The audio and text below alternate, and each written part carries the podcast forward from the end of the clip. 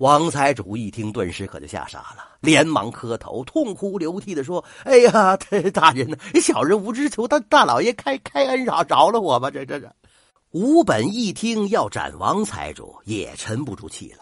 为了半枚铜钱害人丢性命，这说不过去呀。于是他也磕头哀求起来：“哎，大老爷，求求您了，哎千万别叫他。”苏轼又把惊堂木一拍：“你叫嚷什么？”这不是你要告的吗？怎么又反悔了？呃，吴本连忙说：“不是这样的，大老爷，他要是一死，我那身棉衣可就没指望了，还不还不如罚他好呢。”苏轼一听，暗自好笑，随机应变，问他：“罚他什么呀？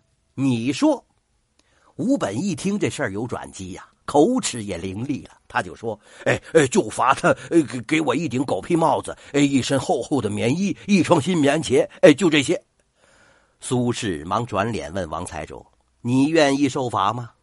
这个时候，只要不掉脑袋，王财主什么条件都会答应啊！他连忙说：“行行行，我这就回家让管家全部给买上。除此之外，我还要再送给他一双棉袜子。”苏轼连忙问吴本：“还有什么要求？”